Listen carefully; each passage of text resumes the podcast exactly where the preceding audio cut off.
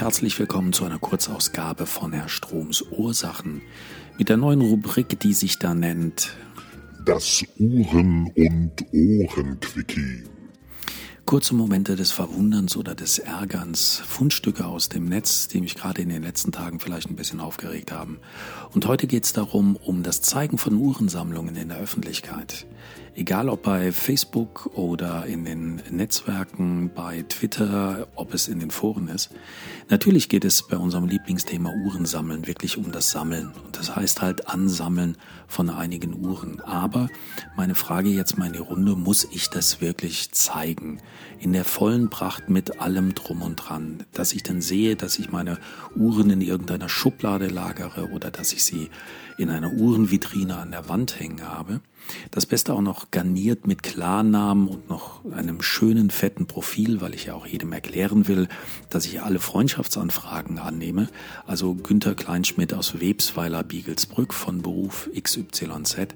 Das kann man dann alles bei mir nachlesen und wenn man dann die Fotos auf Facebook, die ich von der Terrasse poste, wenn ich dann ein Gläschen Wein trinke und im Hintergrund sieht man die einfach verglaste ähm, Verandatür, die alleine schon, was weiß ich, mit dem Federstickwerkzeug zu öffnen ist, dann birgt das natürlich die Gefahr, dass da ein paar Begehrlichkeiten von Menschen mit nicht ähm, so guten Absichten und einer sehr, sehr speziellen Sammelleidenschaft geweckt werden.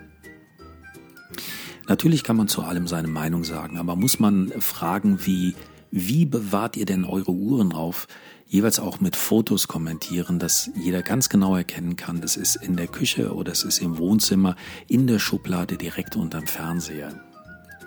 Einzeln und alleine sind diese Bilder vielleicht kein Problem, aber wenn ich mir das auf drei, vier Monate dann zusammen angucke und äh, ich dann noch Fotos finde, wie ich beim Türen aufschließen mit dem Schlüssel, der normalerweise unter dem Blumentopf liegt, oder äh, guck mal hier mein Ticket für den nächsten Urlaub auf den Malediven, huhu, am Donnerstag geht's los, dann wird's natürlich schon ein bisschen eng mit der Privatsphäre.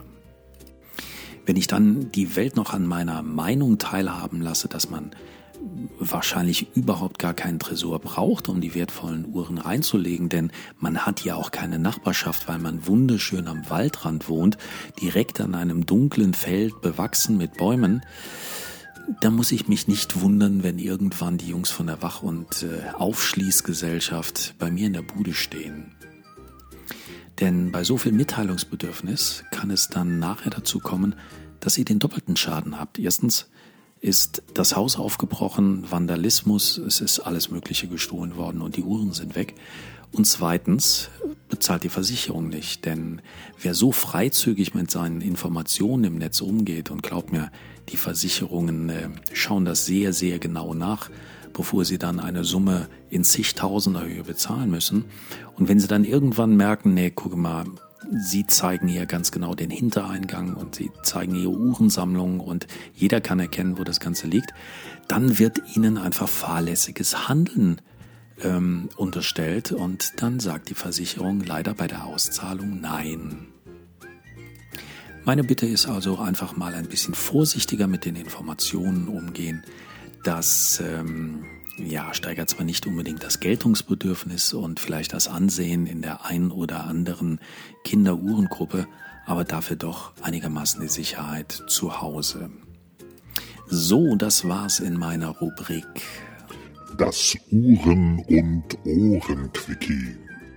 Wir hören uns demnächst wieder mit einer längeren Version von Herrn Stroms Ursachen wahrscheinlich wieder mit einem sehr, sehr spannenden Thema. Ich bin auf jeden Fall schon gespannt, ähm, was ich mir da einfallen lasse.